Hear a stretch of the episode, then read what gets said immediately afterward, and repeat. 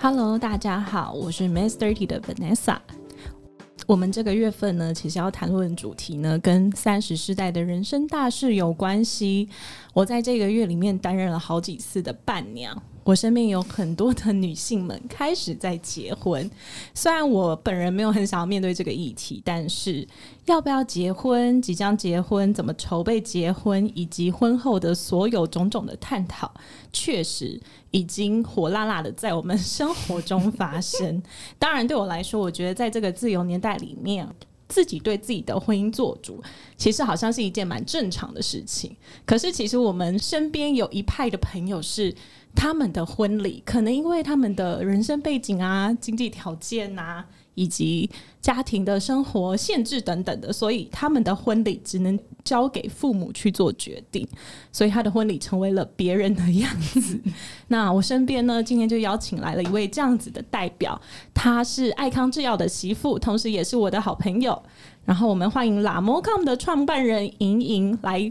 为我们录这一集的节目，我们欢迎莹莹。Hello，好啦，我要先自我介绍一下，因为今天特别就是我强迫 Vanessa 一定要让我来聊聊这个议题，而且我强迫他今天一定要从台中赶上来，有关。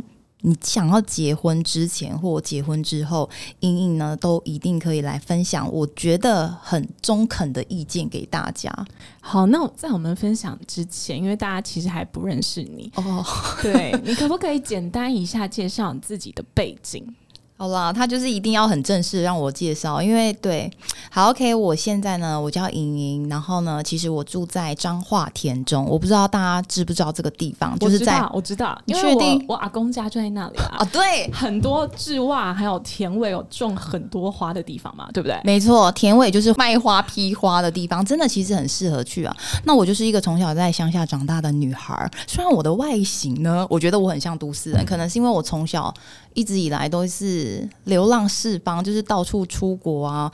那但是呢，终究我现在结婚了，然后爱康制药，然后包括我自己娘家的纺织厂，我们都是在田中镇，就是实实在在在这个很。本地的地方，所以呢，我们现在，哎，我要怎么介绍？我还要介绍怎样的自己？我补充一下，因为大家其实用听的来认识莹莹，并没有看到她的本人。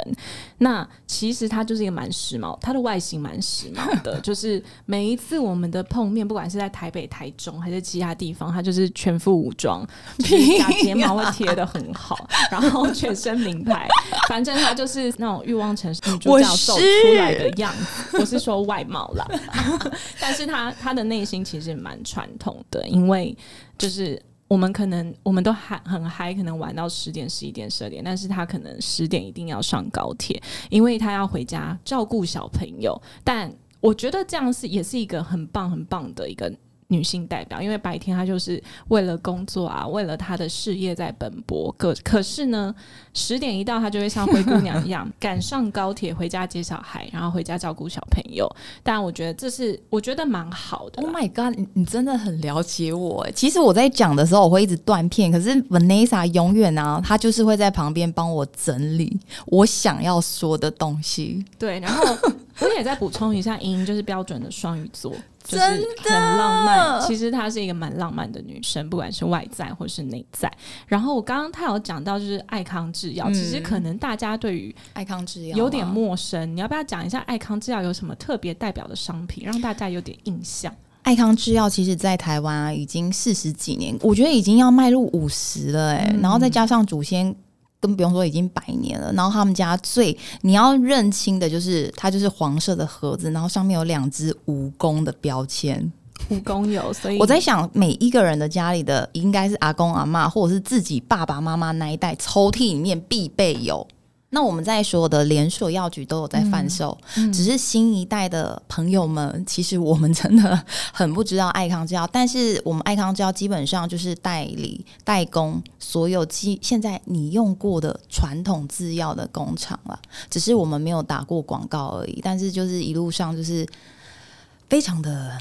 有啦，就是每次 每次阿公阿嬷旅游回来，那个包包打开，游览车是不是？都会看到你们家的东西，没错。Oh 对，爱康制药其实就是大家平常生活中、嗯阿公阿嬷旅行会带回来那个商品。但是莹莹自己本人也其实蛮优秀的，因为她除了当然老公家的背景是在做爱康制药，但她自己其实也在去年创办了自己的新的牌子。你要不要简单介绍一下？我的牌子就是 La m o c o n 那我要讲了 La m o c o n 什么意思？其实就是爱你自己，健康就来。这个就是翻译，虽然大家记不起来没有关系，但是呢，我们就基本上其实创这个品牌是为什么想要创？因为我就是一个事业心极强的女生，在这边就是一定要 mark 一下，我是一个事业心极强的女孩。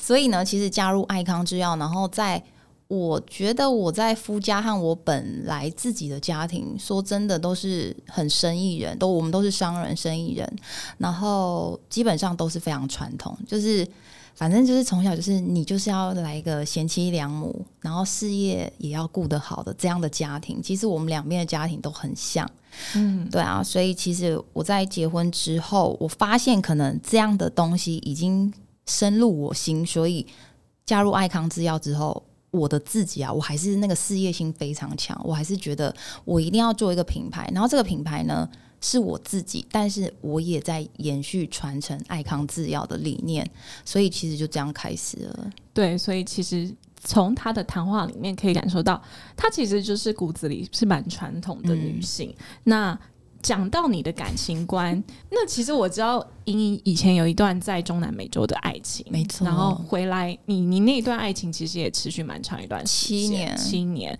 然后你回到台湾，然后遇到你老公，嗯然后就就闪婚，就闪婚了，而且是我求婚哦。哦，真的吗？Excuse me，是我，你要不要讲一下你们当初是怎么认识 我？跟谁？你老试着试着，你现在的老公是着。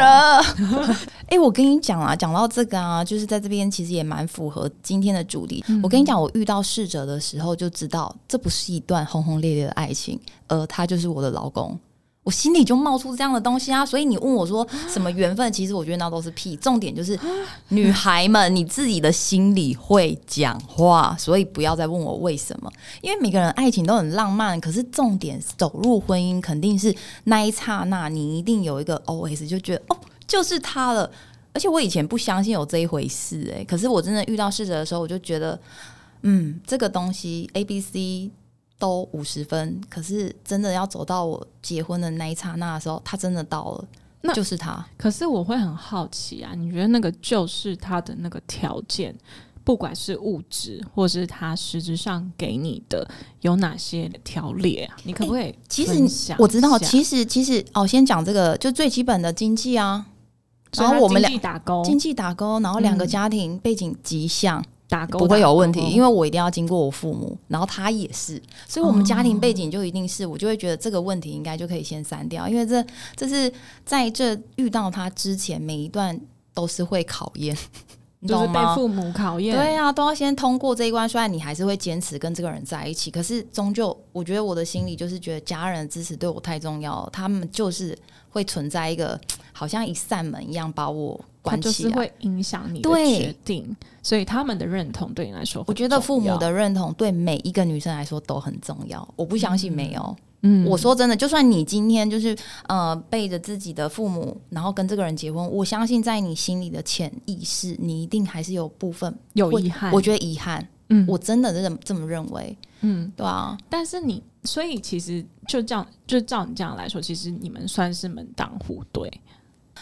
对啦，说真的是这样。可是你每每家都有不一样的传统习俗，都有个性，他又不是妈妈。因为我跟你聊过天嘛，嗯你是说其实逝者家要住在你们家对接，所以你们本来、就是、近，你们本来是邻居，你们原先是认识的，完全不认识。那怎么会有哪一天突然认识彼此，然后成为男女朋友又，又发生到你们结婚？因为我刚才不是说我以前一直都在外面流浪，就是毕业之后就在西雅图，然后后面回来当舞蹈老师不务正业，然后又跑去南美洲七年，就这样子啊。然后回来之后，其实没有什么朋友啦，朋友都在国外，然后我又是比较独来独往的人。然后有一次也是，哎呀，反正真的是太刚好，我就是回来没事，然后我爸就带我去投资的，反正听一些股东会议。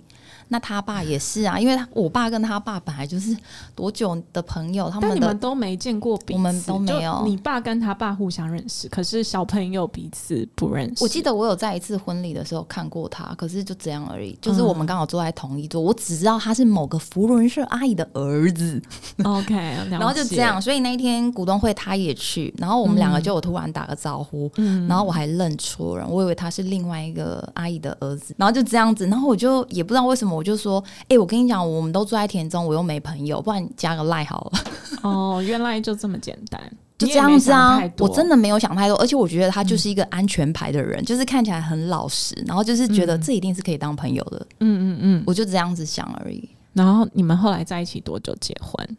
好像三个月多，因为因为我跟你讲，我很理智，因为我那时候要跟他结婚前的时候，其实已经是几岁，三三二还三三吧。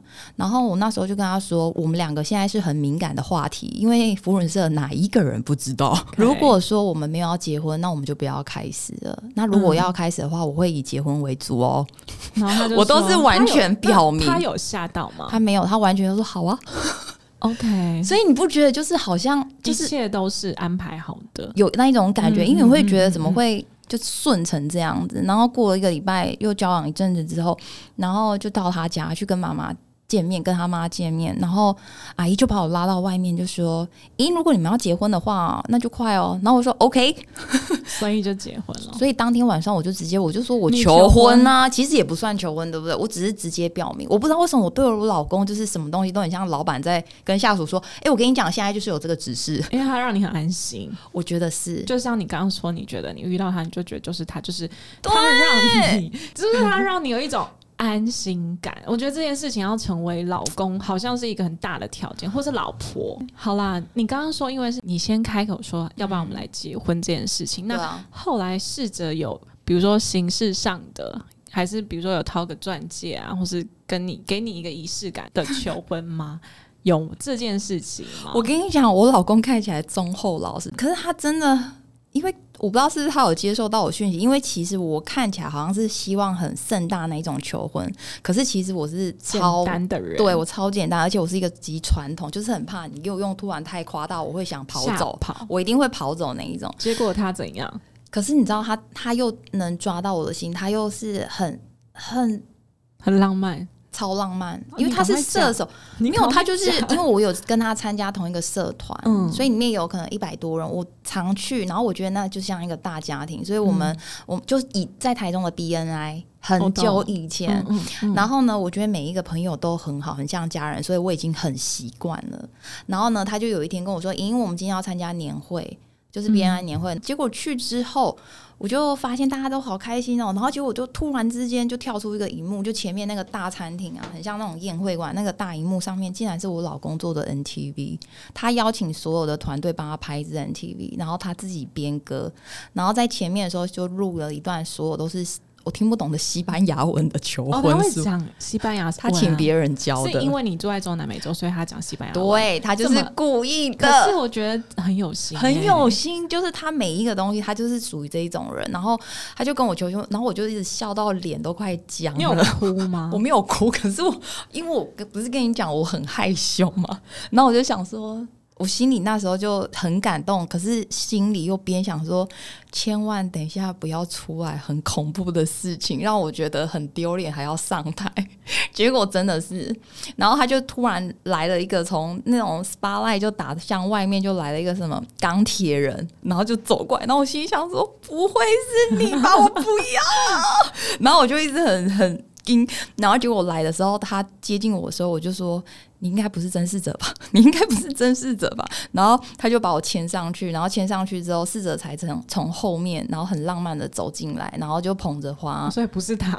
还好不是他，OK，就这样子啊，然后就求婚，然后我当然一定答应啊，因为这本来就是我们预计的事情了。对，然后只是他补给你一个形式，不过我觉得他很有心诶、因为可能很多男生都觉得，反正好啊，就 say yes 就好了，干嘛还要大费周章？但是我必须得要跟在听的男生说，不管女生说 yes or no，你必须都要给他一场求婚，要不然他会怨恨你一辈子。其实我说真的，我觉得求婚比结婚的过程还重要，因为我觉得求婚是这个男生想要给你，他想要给你，可是结婚不是只有他给你，因为是两边的家庭要做的事情，所以我觉得女生在面对婚姻的时候，要先考虑好在哪一个地方可以任任性一点。我觉得在求婚上可以坚决一点。我完全认同莹莹的说法，因为我觉得求婚那个 moment 是属于我跟你的，对啊，没有其他人的。那如果说他连求婚都 I don't care 了，或是做自己，或是我就是这样啊，哎，我不行，那我也不行，因为我觉得那。你怎么你你今天想要跟一不管是女生跟男生，男生跟女生要走到下一个阶段，你你至少要拿出诚意嘛？我觉得这是一个诚意。我说真的，就算你写一封信，可是或者是跟你好好的深谈，为什么我没有给你一个很盛大的求婚，怎么样？我觉得都好。可是就是你必须要很真心诚意的来告诉我这件事情。嗯嗯，我超级认同。然后很多人就说啊，好，求婚伴随着要不要有婚戒这件事情，那你觉得？求婚一定要有钻戒吗？我是需要的人，嗯，因为我觉得你你可以不要给我任何求婚，可是我只需要一颗钻戒，然后是我喜欢的样子，我可能会非常，我就会非常开心。可是那时候我老公搞得那么大，然后结果钻戒这么小颗，其实我到现在也不太想戴。他有补啊？OK，试着有买，试着试着，麻烦要听清楚，试着实在有够小的，补给莹莹一颗。大的那个周年钻戒，而且我想要卡地亚，我不想要宝格丽。Oh my god！但是 OK，反正我觉得，因为已经已经很熟了，你就是刚好在这个 podcast 里面跟他喊话，记得叫他听播出这样子，他应该会把耳朵捂住。但是好，就就现在开始探讨啊，就是趋势嘛，就是很多人就开始说，我们要提倡环保啊，我们可能不一定要买品牌钻戒，对，我们可以买未来未来。钻啊，那个价钱可能五十万变十万，可是其实克拉数是一样的，然后对环境又比较保育，或是用珍珠做取代，就是那你可以接受这件事情吗？还是说你一定要是某个牌子的大克拉？如果我是现在结婚的话，我可能可以接受再求婚，嗯，事先求婚。可是我刚才在听你讲的时候，其实我要先整理一下，为什么我会说我想要钻石？因为我会设定这个男生，如果我今天的另外一半从我们相爱开始，我就知道我们在经济上是属于哪一个 level 的时候，我就会去考虑了。你今天就算随便给我一个戒指，我可能都很开心了。只要是我们愿意，不会结婚啊，因为你说。嗯，他的财力也是你的考量啊，对不对？所以其实你根本不会跟没有办法负担买一颗钻戒的人结婚，因为你在就是在筛选过程中你把它筛掉了。我觉得蛮好的。女生其实就是要样，你要什么，你不要什么，是照着你的心走。所以你在筛选或是认识人的过程中，你自然就把一些可能跟你未来想要的标准或者是结果的不符的人筛掉了，对吧？我觉得是哎，可是我以前都会觉得我们两个一起努力就好啦。可还是说以前觉得自己还年轻，所以还有时间可以拖，还是跟四者在一起已经三十三岁没时间了。应该说，我觉得因为本身你们两个的家庭就已经是经济条件不错的了，所以可能也许你在物质上面并没有这么的要求，因为你们本身已经在那个水平上面了。OK，所以我们其实想要达到，真的就是心灵上确定这个人是很支持我、很 support。对，就是有人说你要有面包，还是要有爱情？可是你们已经有面包，所以我只要一个很 pure 的爱情。所以我就会觉得说，很多人就会说，女生一定要先经济独立，男生也是一样，因为只有在你们经济独立的前提之下，你才能追求很 pure 的爱。这个我其实蛮认同，我以前很不认同，嗯，因为我爸以前啊都会。从小就告诉我说：“你以后就是嫁给有钱人就好，你什么都不会做，你不可能的。”所以，我对“有钱人”三个字，我我不知道为什么是很感冒，我非常感冒，而且我就会觉得我一定会证明给你看。可是，一直到了就是这样子一路下来之后，我发现其实也不用对我爸的，他可能只是表达方式不对。可是，我是很认同 Vanessa 刚才讲的，就是面包起码也要中上。不然嗯绝对不可能会有很很棒的爱情。对我完全认同。我是认真的，就是这样子，整年这样子 让我自己磨下来，我自己有深深的感受到啊。对啊，因为当你们今天要决定我要吃什么晚餐，你可能就会因为经济条件有很多不同的选择权。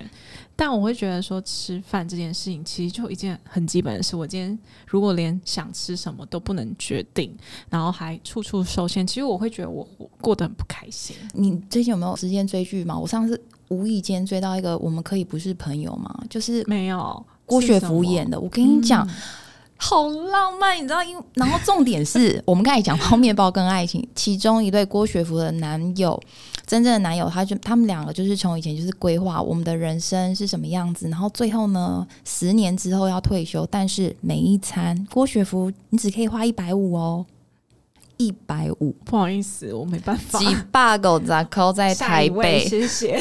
可是郭雪芙愿意啊，只是她有一天又遇到另外的男生的时候，她告诉他，如果你突然死了呢，你存这些钱是为什么？这到底是谁的计划？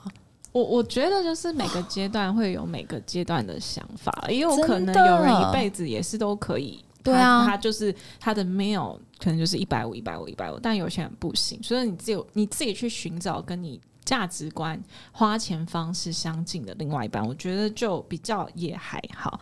然后我们拉回来，嗯，在结婚的这个部分，就是说，很多人都会说，尤其是像你们、你们的、你们的财力或者你们的背景都很棒，就是很多人就会先写好婚前协议书，嗯比如说谁先出轨了，那这个财产怎么分配，然后或者是费用啊，谁要做负担，谁要去做家事，要请佣人不请佣人，都要条列的清楚，就是为了保障自己。哪一天假设很不幸的有人有意外，或是有人离婚了，有人出轨了，必须走到离婚这一步，给双方的保障。那你们当时在结婚前有做这件事情吗？我跟你讲，我很怂，我没有，而且我根本压根不知道有这一回事。你那个你那个时候还没有，大概是十年，有十年前吗？七年前对，那时候有吗？有流行这样吗？没。有，但现在大家其实都会为了自己的权益做保障。我跟你讲需要多太多社会的惨剧是因为这样而来的。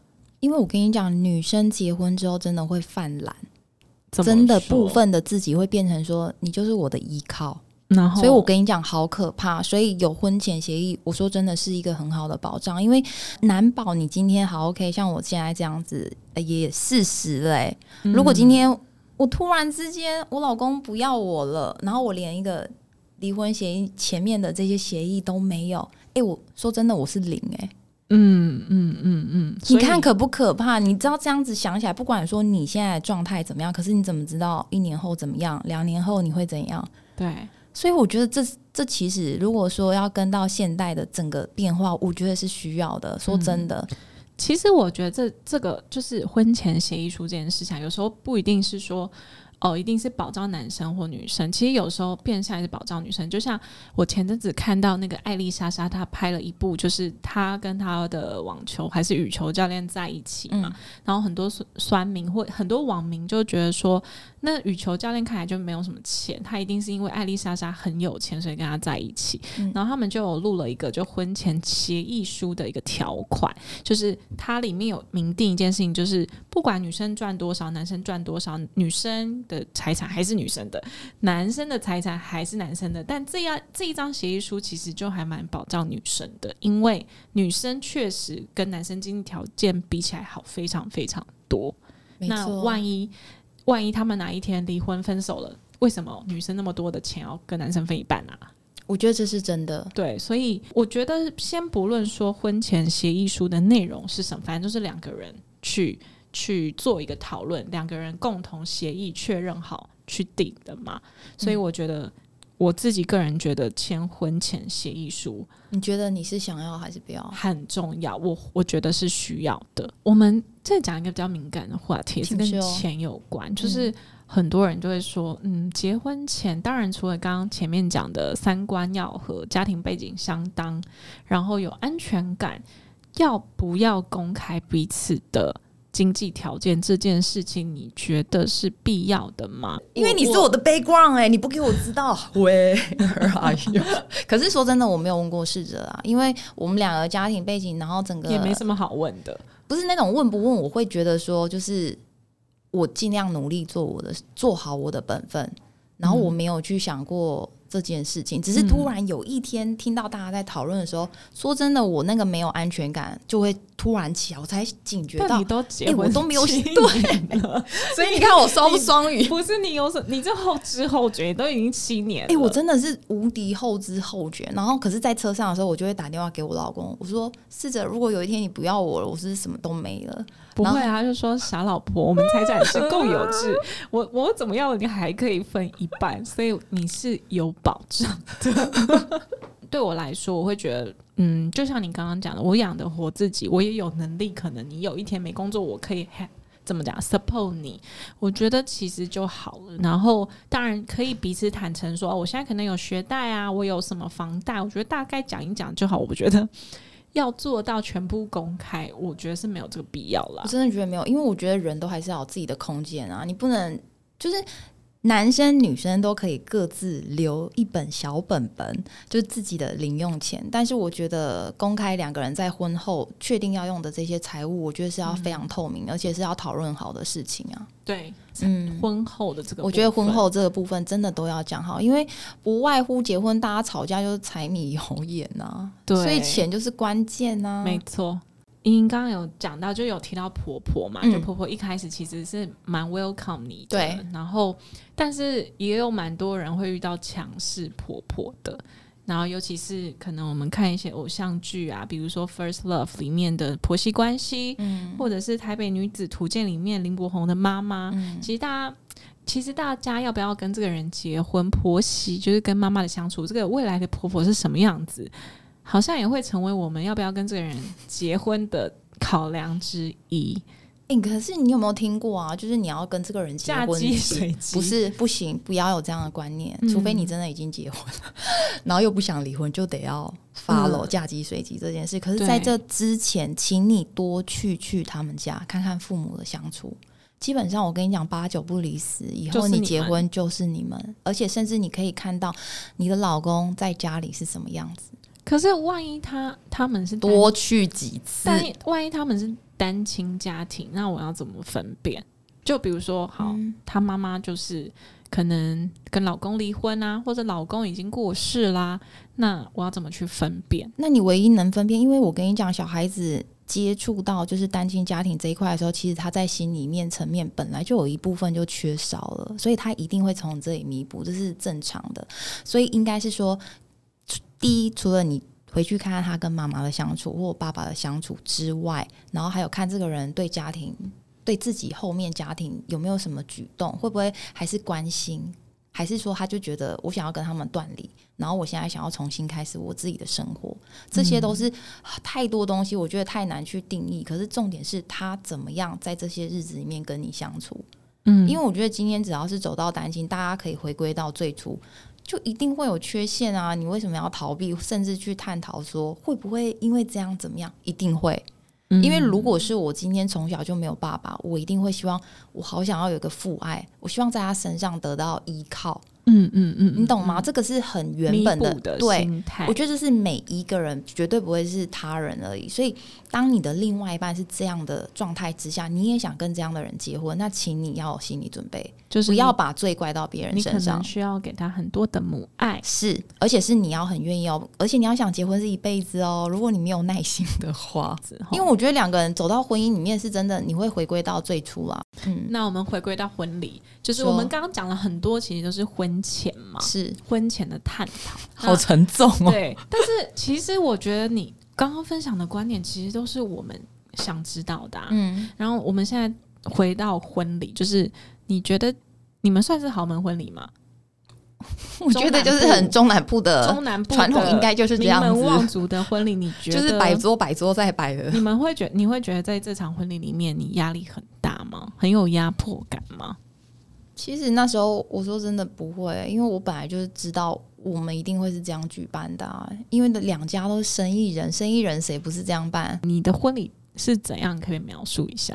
我们的婚礼就是把整个宴会厅都包下来，就是两百桌在请这样子啊，然后就是北中南各大的什么福人社啊，然后生意的企业家都有来啊，所以其实很多人我都没有，我应该知道是谁，可是我也没有认识。然后那时候走到进场的时候，其实我的摄影师朋友都说：“你知道脸僵到爆吗？”而且根本就笑得不自然。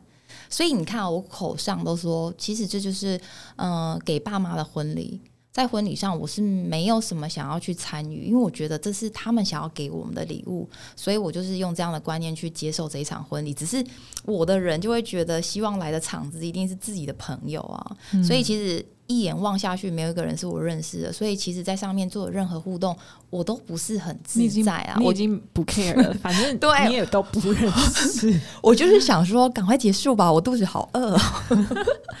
因为上次我们闲聊的时候，你有讲说，你觉得你很像一个芭比娃娃，好像是，就是从 Oh my God，这能讲吗？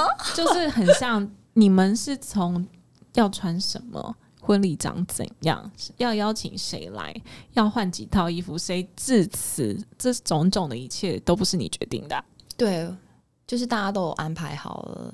因为大家一定致辞，不是都要找一个有名望的人来吗？嗯，以前不是都这样？现在不流行了。现在不流行。现在我等下可以分享一下我们现在流行的婚礼长怎样。不过你可以再办一次。我想要 second time。好，OK。那你觉得？整场婚礼里面，如果可以你自己来的话，你会最重视哪一个环节？有人会觉得说，啊，我最重视我就是我要穿很美的婚纱啊。有人会很在意说，我的菜一定要很好吃啊，不好吃很没面子啊。还是我的喜饼一定要很高级啊？就是你自己觉得，你对婚礼环节里面，你你重来一次的话，你会最重视哪一个部分？After party。因为我觉得，在我的心里、内心，我就是一个传统女人，所以我觉得前面全部都给你们，反正你们一定会把前面做好。因为喜饼不用讲，他们一定会去挑到好的，然后菜更不用讲，他们一定会把它做到最好，所以这也不用我担心。但是前面整场婚礼的仪式呢，这就会是爸妈想呈现，所以我也不会没差，所以我会放在 after party，就是我要再做一场属于我自己的小型婚礼。小型派对，对，小型派对就是我个人的婚礼。我觉得我最在意的是这件事，就是一直到现在都还有一种遗憾。很懂得给爸妈面子，然后真的吗？嗯，然后其实不管你怎样，你都还是会顾虑到家族，然后。嗯，爸妈怎么想？爸妈的朋友怎么想？所以你看，你刚刚说，如果再一次，你也是说，你可能会分两 part，前半段你希望是可以照爸爸妈妈的喜好呈现，所以你就不想动。可是后半段是你自己想要的 after party，你很开心，邀请好喜欢的朋友。所以我觉得这个也可以推荐给可能像莹莹一样没有办法自己做主的人，你可能可以的。折中方式，当然就是有另外一种折中方式。有人说他可能在台湾办爸妈爱的婚礼，可是他会去国外办他想要，就一样意思，只是说有人办两场。我还有朋友是办四场婚礼，到底想怎样？就是他可能需要他朋朋友很多啦，然后需要面面俱到，然后每一托他可能有每一托的个性或角色，他需要负责的东西，所以。有人真的是办了四场婚礼，真的是血淋淋发生在我我朋友身上，好酷哦！对，那你你还是一场，只是前半场跟下半，然后有人是飞出国办两场，所以我觉得不管怎么样，反正你们自己找到自己跟家人、自己跟自己平衡的方式，我觉得就是好方式。没错，但很多人都说中南部其实还蛮流行流水席，是不是？你可以接受你的婚礼是流水席吗？如果真的是流水席的话，我可能心里会圈圈叉叉一百个，我可能搞不好就会有情绪出来。那个传统的自己可能就会压抑不住，因为我很怕热。然后再来就是流水席的菜，我觉得很传统，可是发生在别人身上可以，发生在我身上可能不行。你们有收礼金吗？其实我个人很想收，我想说来这么多人，我应该可以赚一笔吧。可是我爸妈完全，还有我公婆完全不收。我觉得我应该是想要在各种国家办婚礼，然后就是很小型的，然后就是随时都有浪漫的场景发生。其实我以前不太想去想结婚，我自己也开始思考说，哎，我我如果我自己的话，我想要怎么样的婚礼？我我想过很多次哦，我觉得。因为算命的说我在不能去 海边，不能在海附近办婚礼，因为可能会对我的运势不好，所以那种海岛婚礼，我就先删除了。然后是很适合你耶。然后呢，我就左思右想，到底还可以做些什么，是能干嘛呀？嗯然后我就想说，因为所有人都知道我很爱喝酒嘛，嗯，我是一个爱喝红酒的人，所以我就觉得说，嗯，如果我想要办一场我我 ideally 我的梦想的婚礼的话，我会想要在庄园里面、酒庄里面，因为酒庄嘛有酒。那我觉得我的婚礼的目的，当然第一我是要美美很漂亮，但我就觉得这件事情没有很难啦，嗯对不对？就是靠化化妆师啊，漂亮的 dress，你就可以很漂亮。第二件事情，我觉得我很在乎的就是来的人是否都很开心。嗯我觉得一段婚礼的成不成功，不是你自己一个人在那边演独角戏。你说你的，因为我有参加过太多婚礼，是好像只有新郎跟新娘从头在在他们的粉红色泡泡里面，然后嘉宾就是在下面围观。但我不喜欢这种没有参与感的婚礼，然后我也不需要那些形式，我只要。就来，然后我当然很漂亮的出场，然后就直接开 party，然后直接喝醉。我觉得大家开心，然后对我的婚礼有记忆点，他们会想要说：“哦，Vanessa 的婚礼很好玩。”我觉得她的婚礼很棒。我觉得这一些回忆跟回想，就是对我来说就是最棒的。我们讨论完就是结婚这怕了嘛？那你觉得你自己本人婚前跟婚后有没有不一样？当然有啊上面怎么说？哎、其实我觉得婚前婚后，我觉得又分很多种。有的人是结婚后，他又没有那么快生小孩，所以他有办法有足够的时间去体会到说，呃，结婚后的两人世界。可是我就是一个，当我那时候结婚的时候，我就说我立马要小孩，因为我就是觉得我结婚就是因为要马上要小孩了，所以我才想要结婚，这也是一个动力哦。可是你们你觉得我有点病吗 哦，我觉得莹莹很反映她的个性，因为我她觉得是，她是一个急性子我的超级对，因为因为目标我导向。因为我们有一起合作过嘛，所以品牌发表，他会被我逼死。对，所以我知道你是急性子的嗯人，所以如果让你再重来一次，你会这样选择吗？就是你不需要前面先酝酿你们两个的感情，毕竟你们才认识三个月，我需要两人世界。那大概多久啊？多久你会觉得是最适合在我觉得半年吧，就是结嗯结婚后半年，所以这样其实是一年的时间嘛。嗯我觉得要再足够一点，因为我想要更了解。可是我这个人就是你让我发现太多缺点，我就什么都不想要啦。所以还是快一点解决。所以你的个性应，该是要就是好一一件事情接着一件事情赶快完成，我觉得最好这样。而且我会，我很容易当落跑新娘的人哦、因为我真的，可是你那么爱面子，怎么可能？而且你又要顾及爸妈的想法，你怎么可能所以我以前都在国外啊。OK OK，真的啦，大家都会给我一个落跑新娘的绰号，因为我就是在最后一刻，如果太久的时候，对我像我相对另外一面很理智的自己啊，我会真的就一刹那就觉得算了，我不要这样的人生，这应该不会是我要的，我会断了所有的事情、欸，不管以前我们经历多久、欸，嗯我就会觉得这不是我要的，不行，我就会走了。所以我觉得结婚后对我来说不能太久的相处时间。嗯我觉得还是结婚之后还是实要打铁际一点。趁热。我觉得结婚和结婚之后就是打铁趁热，然后让自己有做好要到另外一个阶段的自己的心理准备，不要再一直想当公主，哦，你觉得婚后不能当公主？不要当公主。你婚前是一个公主吗？我觉得我想要当公主我就当公主，可是就是婚后之后，如果你要再当公主，很快你的另外一半就会受不了。我不知道哎、就是那种感觉好像会很快速，因为他会觉得我们两个结婚后不是应该就要这样吗？就是女生就是相夫教子，然后就是回来的时候还会问候一下老公，说老公你要不要吃什么？就是有这些关心。可是有时候你就累得要死啊，然后又两个人又住在一起，嗯，我跟你讲，真的不是你想象那样子，除非你们现在的两个人的状态和理想、兴趣都非常像，反正就是还可以坚持说，下班之后我们一定要去哪里运动哦，还是我们可不可以一起去逛街啊，还是怎么样怎么样？婚后之后，说真的，在结婚前可以这样约，婚后我觉得好难哦。我是这样觉得、欸，OK，因怎么为办？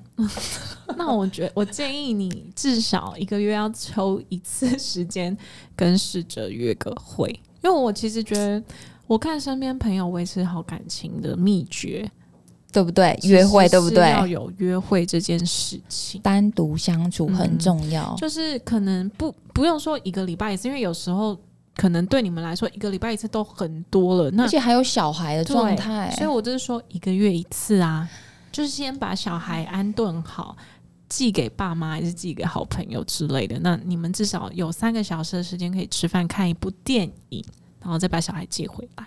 诶，我说真的，就是到了今年的时候，我常常在跟我老公说：“老公，我突然觉得我好想再谈恋爱。我觉得，我觉得我我好怕你不要我了，因为我觉得我的心都在创业这件事情，还有就是事业上。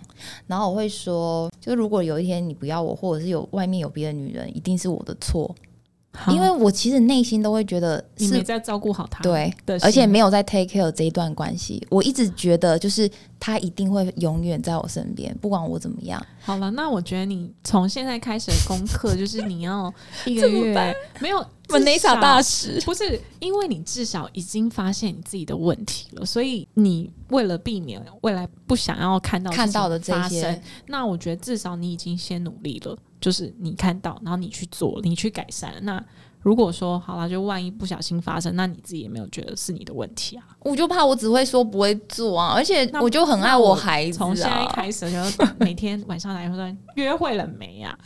哎，所以你看，我第二胎到现在已经五年了，还生不出来。没约会时间要怎么生第二？而且我说真的，哦结婚之后如果有小孩在身边，不要再想说你们有约会了。more calling。但是因为现在你的小朋友已经。才五岁而已，就是五六岁，他已经没有需要像三岁以前需要这么 take care 他了。我觉得你可以给彼此一点点的时间。好啦，你就从今天开始做了。晚上我要打电话问说你约试着了没？好，OK，对。然后其实好，就是讲到这种婚姻相处之道，我觉得有超级多可以好多，然后很多。就是很多人都会谈论到一个很敏感的话题，就是到底结婚之后要不要跟公婆一起住？好像听说你结婚后有三年的时间是跟公婆一起住的。那当然，一起住有好的跟不好的，你可以分享一下你的感受？有什么其实是一起住的优点？然后有有什么是你觉得可能会有点不自在的？因为我那时候当初。结婚的时候，我那时候可能就觉得啊，结婚之后对方就是我的爸妈了。哎，我真的很单纯，我就是这样想。然后我就会觉得是试着身边的人我都要爱，他们就是我的家人。我就是有这样的想法。其实我也会这样想，对不对？很好。可是就是结婚之后，然后所以前面三年。我那时候结婚的时候，就只是我自己跟他说，我就说，我觉得刚刚跟你爸妈住，我们当然是住在这里啊，因为他们年纪也有了一定希望，而且你又是独子，嗯，你一定是有那种必备留在这里的那个概念，所以我那时候还没有想过说跟公婆住原来会有什么样的问题、尴尬的问题产生，所以那时候进去的时候，当结婚之后，你才会慢慢发现到说，哦，其实好多东西好不自在。就是有时候是你自己觉得你可以把他当家人，可是人家也要有时间来习惯，也你也是突然来了一个人嘛，对呀。然后所以那时候我才会慢慢警觉到说，哦，我每次看到就是他们看到我的时候，他们也会要。例例如坐在那个地坐在椅子上的时候，脚就要放下来。他其实也不能做他自己。可是我希望我看到的是，他们就可以大拉拉，像我爸一样，就把脚翘在椅子上或桌子上。可是你就是可以感受到这样嘛？那我跟你讲，每个女生当了媳妇之后都会啊。所以其实有一次我也有跟我婆婆讨论到这个，我那时候不是有跟你讲，然后我婆婆就跟我讲说。我因为我常常会感谢他，可是我说不出来，我是用打的，然后我就会说很谢谢你对我很好，就是支持我做很多事情。然后我觉得我看到身边朋友很多有婆媳问题的人，我都会很感恩。就是现在的我好像没有遇到太多这样的问题。然后可是我婆婆就回了我，她也是叹了一口气，她就说啊，婆媳之间就是永远都是这样嘛。所以其实我们都知道，其实，在我们两个人之间都有一 都有一个。对婆媳两个字吗？就算就是他不可能是我妈妈，对你也不是他女女儿，对，就是没好奇怪，他就不是 nature 的。为什么？我觉得缘分，或是我觉得就是这样子啊。毕竟你要想，你你可能是你三十七，你几岁结婚？三十，三十，三十，三十四。你你整整三十四年，你对他来说，他对你来说很陌生，他他你对他来说也是很陌生啊。真的，对啊，所以他完全是可能，你看你们，你跟逝者呃认识我，而且你看也没有很久，对啊，他可能根本不也不认识你，怎么可能会把不认识的人当成自己的小孩？我觉得这很难啦。对啊，所以你看，如果大家要结婚的话，想一下这个逻辑，应该就知道了。对啊，所以是不是不要期待说你未来的婆婆把自己当女儿，你也不用期待你一定要把对方当成是自己的妈妈。我后面其实给自己的解读是，呃，如果我跟这个人结婚，他们一定是我的家人，然后我一定有义务和责任会照顾他们，所以我一定会做到我该做的事情，还有就是嗯我对你的尊重。嗯，这个是会的很基本啦。对，很基本，我一定该做的东西我会做。可是如果你要强迫我做，真的不是我想做的事情，我觉得以我的个性，应该是会反抗哎、你会所以我说我婆婆对我很好啊，你懂吗？因为如果是我的话，我一定会很生气的，我一定会很不开心的，就是所以我才会打讯息跟他说，其实就还蛮谢谢我婆婆的，所以你常常保持感恩之心，我很常哎、母，不是这很重要啊。因为我看到别人的东西跟我在自己在做比较的时候，我就会觉得，哇，我妈也对我太好了吧？嗯很多东西都是别人让我知道，说原来是他们真的对我很好、哎，嗯嗯那你当你就是开口要叫先生的妈妈妈妈的时候，你有不习惯吗？还是你觉得这就是人生必经的事，就是变得一个很习惯的事情？因为我就想要把她当妈妈，嗯，所以我都会叫她妈。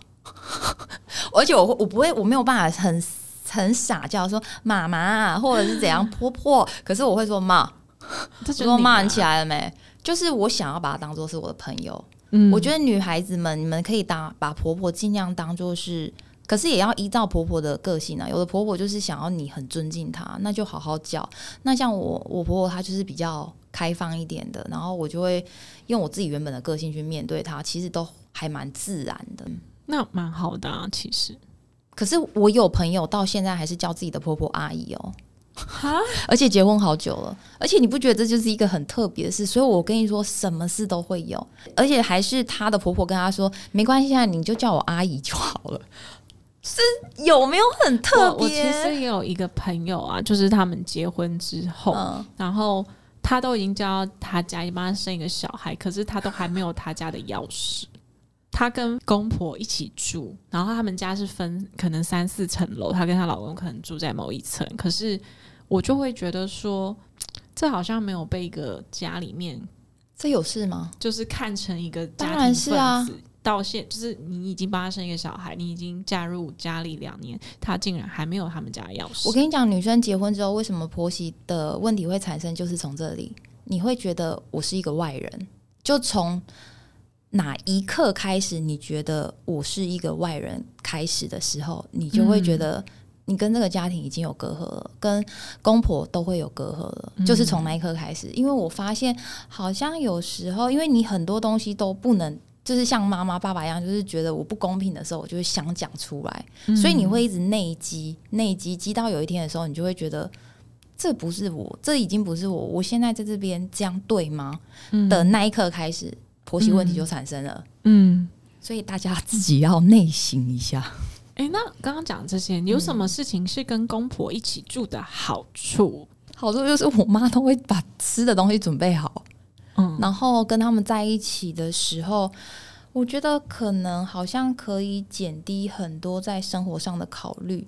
可是也会很多很麻烦的是，如果你们两个小两口很想要，就是下班之后就出去，那就很麻烦。可是如果你是一个规律的生活，可能那时候我们结婚就住在田中嘛，所以其实也没有什么生活可言，就是下班就是吃饭啊，啊，没有就吃饭。嗯，而且我们就是工厂跟住家都在一起，我们从来没有离开那里，所以就是我们的兴趣就是想说，哎、等一下我们要吃什么？真的，那就是变成你们每天一起讨论的话题。对啊，就是到下午的时候，我妈就会，我婆婆就会问我说：“你要吃什么？”我就说：“嗯，都可以啊。”然后不然就出去买啊。所以我和我老公约会的时间就是去去田中小镇买买吃的。然后我说：“老公，你带我去买真奶吧。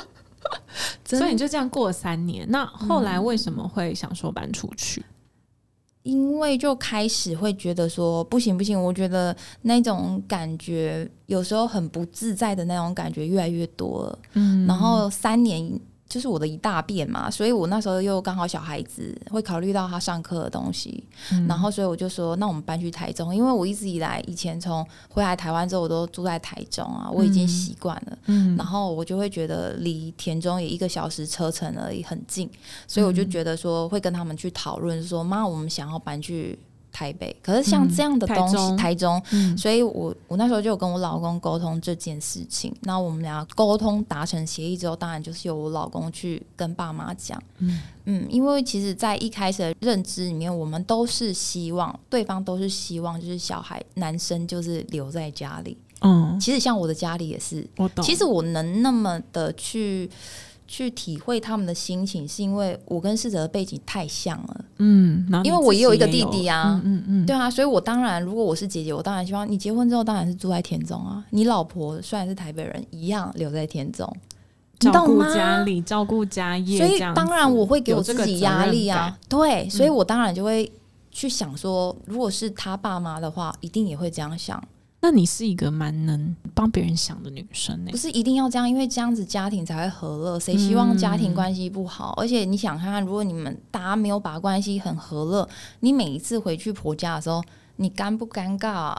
对啊，所以我觉得女生有时候就是说真的，结婚之后啊，要靠的是什么维持婚姻？就是智慧。你真的那个度量能，你能怎么做？真的要看自己。就是一瞬之间，有时候我们女生就是很沉不住气，因为就是情绪又来了，那要怎么？那要怎么沉得住气、啊，就没办法，就是要训练。我就是，嗯，你一定没办法。我就是会沉不住气的那种人。我到现在也是啊。那如果你要爆掉的时候，是要走去外面走两圈吗？还是你会喝很多酒？还是说你会怎么样做调试？我通常因为我的喜怒哀乐是永远都是放在脸上，所以其实我真的很不开心的时候，我会不想讲话。嗯所以其实大家都可以感受到那个氛围，因为我二十四小时基本上都是一个疯女人。如果我今天突然脸沉下来，会代表我现在真的很不开心，就是那个情绪已经让我觉得你现在在逼我做一件我真的很不想做的事情。嗯嗯嗯，对，我会用这样的方式，所以你要在一开始的时候，那时候我朋友告诉我一件事，我觉得还蛮蛮有用的，就是嗯、呃在婚前婚后的时候，尤其是婚后，你一定要让所有的人知道你的原则是什么。嗯，你一定要让知道，因为你只要妥协了，那拜托，那你就继续妥协下去。因为是你自己妥协的。对，所以后面要翻盘就很难了，因为大家已经在一开始，就像你讲的，你就是一个 new baby 进来这个家里，所有的人在认识你的时候都是第一次。所以你现在前面你一这一半年你想要演，那 I'm sorry，后面就请你演到完，不要再说什么前面是因为我刚嫁来，我当然要怎样啊？No，请你在一开始就呈现做自己，没错，要就是直接让人家知道说我的个性就是这样我觉得。这是一个很好的。我跟你讲，这是。真的，不然你之后会后悔的。嗯，对，你要怪笔记。真的一定要笔记下来，因为你要怪谁都来不及了。那可不可以请你对将要结婚或是有婚姻憧憬的吗一个最中肯的建议？如果你真的很幸运听到他就是我的 Mr. Right，那就嫁给他吧。如果你真的有幸也可以跟我一样，那我跟你讲，百分之九十跑不掉啊，一定是的。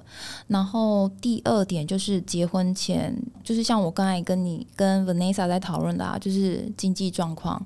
说真的，这个是很现实，我们不能不得把它看得很现实。因为你看，就算我觉得我已经是经济条件 OK 的状态下，我都还是我不是一个很物质的人哦，可是我都会觉得这是撇开所有事情，真的好重要哦。就是你今天就算没结婚，你看我在创业，我没有钱，我没有办法做任何事啊。那更何况婚姻，嗯，它是你每天你离不开的事情诶、创业你还说倒了就倒了，可是婚姻是一辈子。嗯，对啊，所以我觉得经济的独立是非常必要的，真的。然后再第三个就是，你真的要走入婚姻，然后想要把婚姻做得很好，我觉得有时候退一步是一个不错的选择啦。虽然你会觉得说我好像很没有个性，就觉得我就是要这样子啊，可是我会觉得，嗯、爸妈也会想要介入，一定是因为他把你生下来看了你这么久，他难道不能有一点点这样的任性吗？爸妈也想要任性，所以就给他们任性。只是在任性的状态下，我们也要告诉对方说，我也想要这样子，可不可以哪一天我也想要有一场这样属于自己的婚礼？我觉得爸妈在听到你愿意这样讲的下面的时候，他们自己回家可能都会在做梦的时候都会想说：“Oh my god，我的女儿长大了，她不再只是会。”在这边跟我吵架，说为什么婚礼是你们的？嗯，为什么？他也想到我了，对他会觉得天哪，我的女儿在跟我沟通，诶，在跟我聊说，爸，这一定是可以的。然后只要我们好就好，但是后面可不可以给我一个属于我自己的婚礼？我觉得这样不是很圆满吗？嗯。对啊，其实我要给的就是这一些，就是开心的，要很专心的。如果真的想要结婚啊，就是爱情冲昏头是很正常。可是真的要走入婚姻的时候，我觉得要在夜深人静的时候静下来，然后想想全部的事情，然后给自己一个 yes or no，决定了那你就要做。嗯，对啊，说 no 的时候就是一张纸，就要看得很开。就要敢放下，就这样子。OK，我们今天呢也非常谢谢莹莹，她分享她过来的经验，然后我觉得也有很多很很中肯的意见，我觉得可以分享给即将要结婚、对婚姻有想法、有憧憬或有疑问的。各位 Master 弟们，那我也很希望未来有机会，我们可以再跟莹开其他的 podcast，再聊聊她的婚姻，还是聊聊她的创业。所以欢迎大家，如果喜欢我们的内容，请帮我们做分享。然后大家想要听到什么样的内容，也欢迎来 Master T 的 Instagram 上面留言。谢谢大家，我是 Master T 的 Vanessa，我是莹莹，我们下次见，拜拜。